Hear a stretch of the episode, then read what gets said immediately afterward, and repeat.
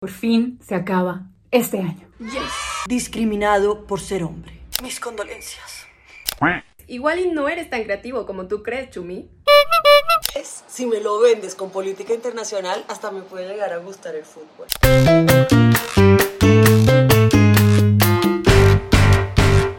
Bienvenidos a la última caldera del año. El noticiero feminista de la revista Volcánica es creado para expresar nuestra indignación y compartir algunas iniciativas que están tumbando el patriarcado una noticia a la vez. Y en la semana en la que esta equipa sale a unas merecidas vacaciones, por fin. Estas fueron las noticias. Latinoamérica.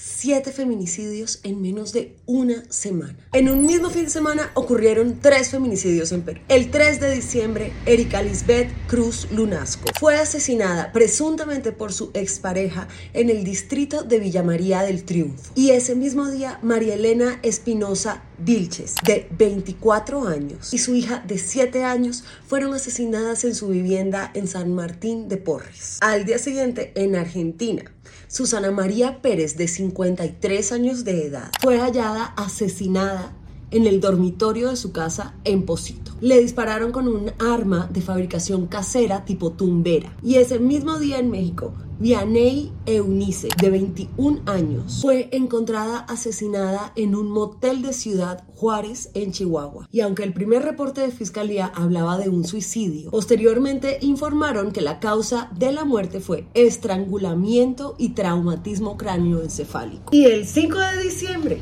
en Guatemala, Nesli Monterroso, una joven artista hip hopera de 27 años, fue encontrada asesinada en un barril dentro de la cajuela de un vehículo abandonado. Y hasta ahora las autoridades no han detenido a ningún sospechoso del crimen. Y ese mismo día, en Chile, las autoridades hallaron en Curicó el cuerpo de Carmen Chávez Sevillano, una mujer afroecuatoriana de 35 años, y su familia reporta no haber recibido apoyo de las autoridades cuando reportaron su desaparición. ¿Hasta cuándo? ¿Y cuántas más? España. Avanza la ley trans. Después de meses de ataques y presiones de las TERFs, conservadores y el PSOE, la ley trans presentada por Unidas Podemos se aprobó en el Congreso y pasará al Pleno para su discusión. Esto sin las modificaciones que había solicitado el Partido Socialista Obrero PSOE que limitaban la libre autodeterminación de género. Si el dictamen se aprueba en el Pleno, las personas mayores de 16 años podrán solicitar el cambio de sexo en sus documentos sin tener que pasar por ninguna patologización. Y los adolescentes de 14 y 15 años también tendrían derecho a la libre autodeterminación con la autorización de sus tutores. Este avance ha sido posible gracias a la resistencia de los colectivos LGTBIQ y de las feministas trans incluyentes, que resistieron y exigieron y argumentaron hasta su aprobación. Irene Montero, ministra de la Igualdad de España dice que este es un paso más para su aprobación definitiva. Celebramos esta noticia y esperamos que esta ley otorgaría derechos como seguridad social, derechos laborales y protección frente a violencias sea una realidad. Bravo España.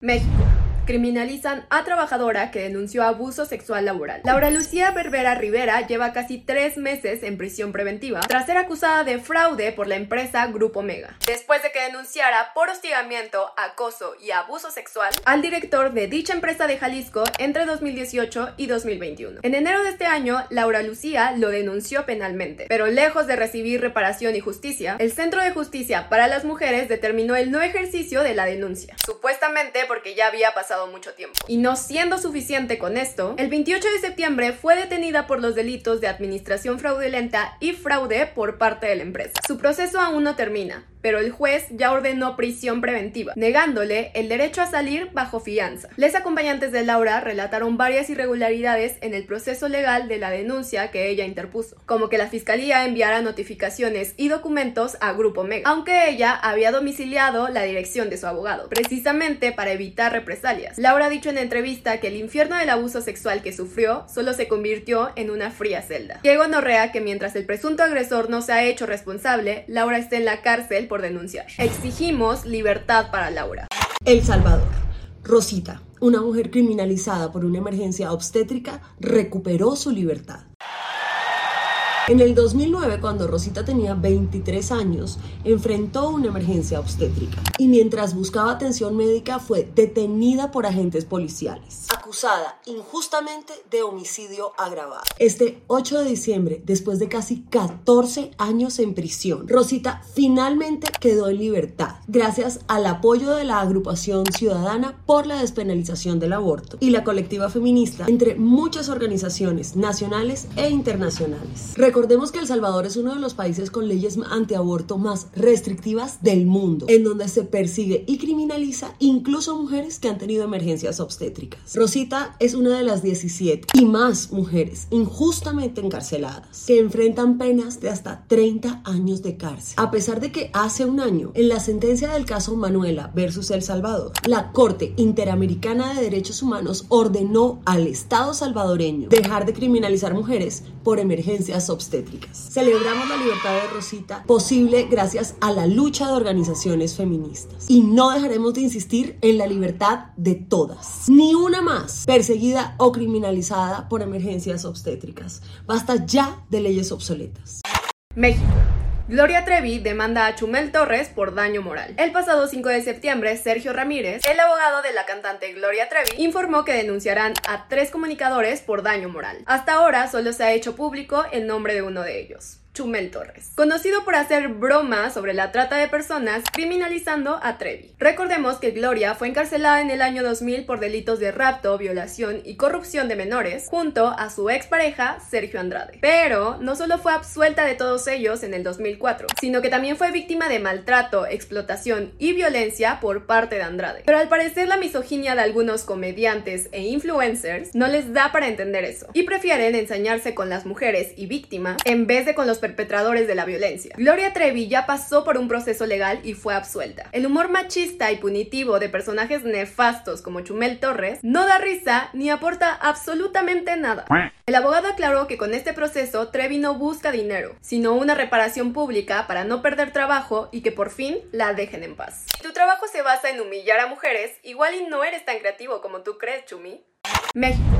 Estudiantes de Mérida y Mexicali denuncian agresores en sus escuelas. Estudiantes de Mérida, Yucatán, protestaron este 6 de diciembre en el edificio central de la UAD en apoyo a Valeria, una adolescente de 17 años de la preparatoria número 2 que fue revictimizada por el personal docente. Valeria denunció que fue víctima de violencia sexual por parte de un compañero dentro de las instalaciones. Y a pesar de que recientemente se aprobó un supuesto protocolo en la universidad para atender denuncias de violencia de género, las medidas de protección fueron insuficientes. De acuerdo con la Asociación Estudiantil Wadi Sin Acoso, durante el proceso de denuncia, la universidad vulneró sus derechos, la revictimizó y cuestionó su testimonio, incluso sacando a relucir su desempeño académico, como si de eso dependiera su derecho a la justicia. La única medida de la Wadi fue cambiar de salón al agresor. No, pues padrísimo su protocolo. La organización Wadi Sin Acoso y el Centro por la Justicia, Democracia e Igualdad rechazaron el protocolo por ser revictimizante. Al día siguiente, también en Mérida,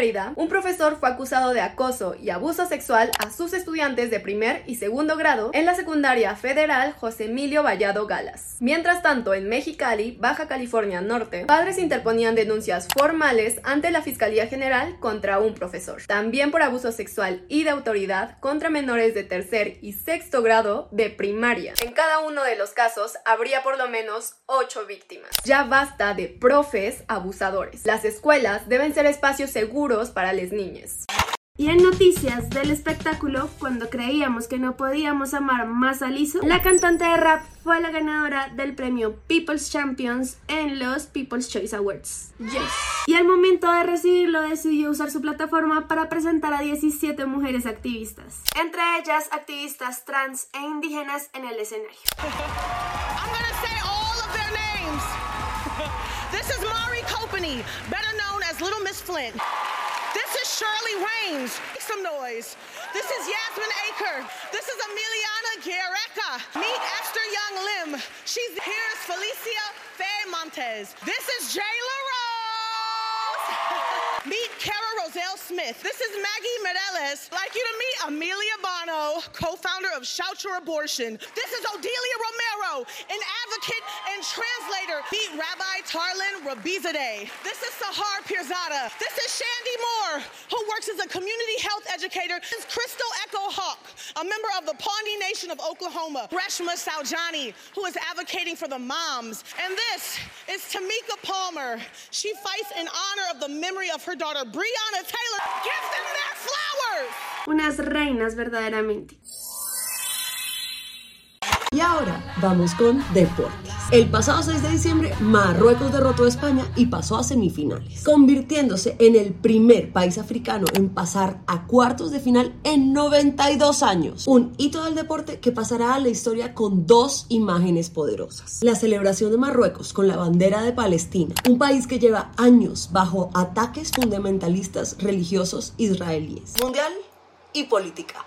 Todo lo que la FIFA no quería. Y dos, el jugador Sofiane Boufal, celebrando junto a su madre en la cancha. Sin embargo, las celebraciones que muchos han llamado poesía de colonial han sido cuestionadas, entre otras cosas, porque Marruecos tiene ocupado el territorio de la República Saharaui desde 1976, además de una política de apartheid contra ese pueblo y reanudó relaciones con Israel. Es, si me lo vendes con política internacional, hasta me puede llegar a gustar el fútbol. Y nos parece que es un deporte que se debe poder politizar. Por eso nos indigna la información de FIFPRO, que alerta sobre la ejecución a la que habría sido sentenciado el futbolista Amir Nasr Asadani en Irán después de protestar en favor de los derechos de las mujeres y las libertades básicas en su país. Eso es absolutamente inaceptable y no puede ocurrir.